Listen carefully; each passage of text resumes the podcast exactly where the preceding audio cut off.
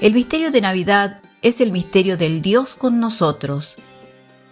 El amor de Dios se manifiesta, se encarna en un pueblo y un momento histórico, y desde allí hacia todo tiempo y espacio. Nuestro tiempo es un tiempo de grandes desafíos, desafíos que ya teníamos y que se pusieron de manifiesto con crudeza en la pandemia que aún vivimos. Francisco nos dice, anhelo que en esta época que nos toca vivir, reconociendo la dignidad de cada persona, podamos renacer entre todos un deseo mundial de hermandad. La gracia de Dios estaba con él. Del Evangelio según Lucas. Cuando llegó el día fijado por la ley de Moisés para la purificación, llevaron al niño a Jerusalén para presentarlo al Señor.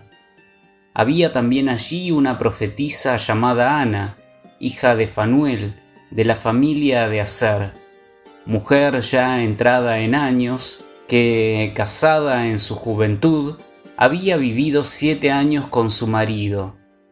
Desde entonces había permanecido viuda y tenía ochenta y cuatro años. No se apartaba del templo, sirviendo a Dios noche y día con ayunos y oraciones. Se presentó en ese mismo momento y se puso a dar gracias a Dios, y hablaba acerca del niño a todos los que esperaban la redención de Jerusalén. Después de cumplir todo lo que ordenaba la ley del Señor, volvieron a su ciudad de Nazaret en Galilea. El niño iba creciendo y se fortalecía, lleno de sabiduría, y la gracia de Dios estaba con él.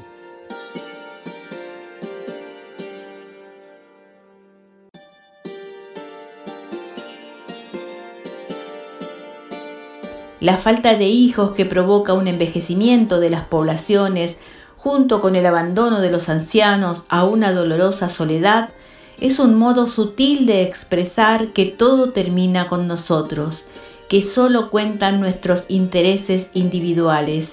Así, objeto de descarte no es solo el alimento o los bienes superfluos, sino con frecuencia los mismos seres humanos. Vimos lo que sucedió con las personas mayores en algunos lugares del mundo a causa del coronavirus. No tenían que morir así, pero en realidad algo semejante ya había ocurrido a causa de olas de calor y en otras circunstancias, cruelmente descartados. No advertimos que aislar a los ancianos y abandonarlos a cargo de otros sin un adecuado y cercano acompañamiento de la familia mutila y empobrece a la misma familia. Además, termina privando a los jóvenes de ese necesario contacto con sus raíces y con una sabiduría que la juventud por sí sola no puede alcanzar.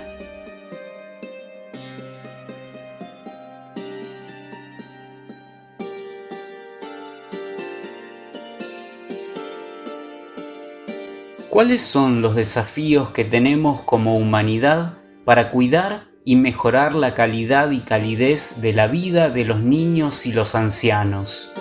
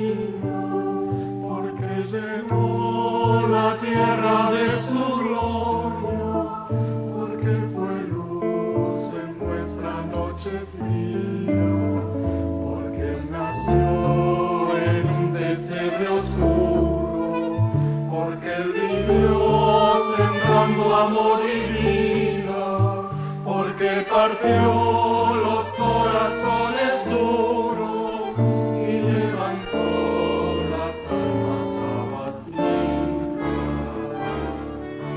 Por eso es que hoy tenemos esperanza, por eso es que hoy luchamos con porfía, por eso es que hoy miramos con confianza el porvenir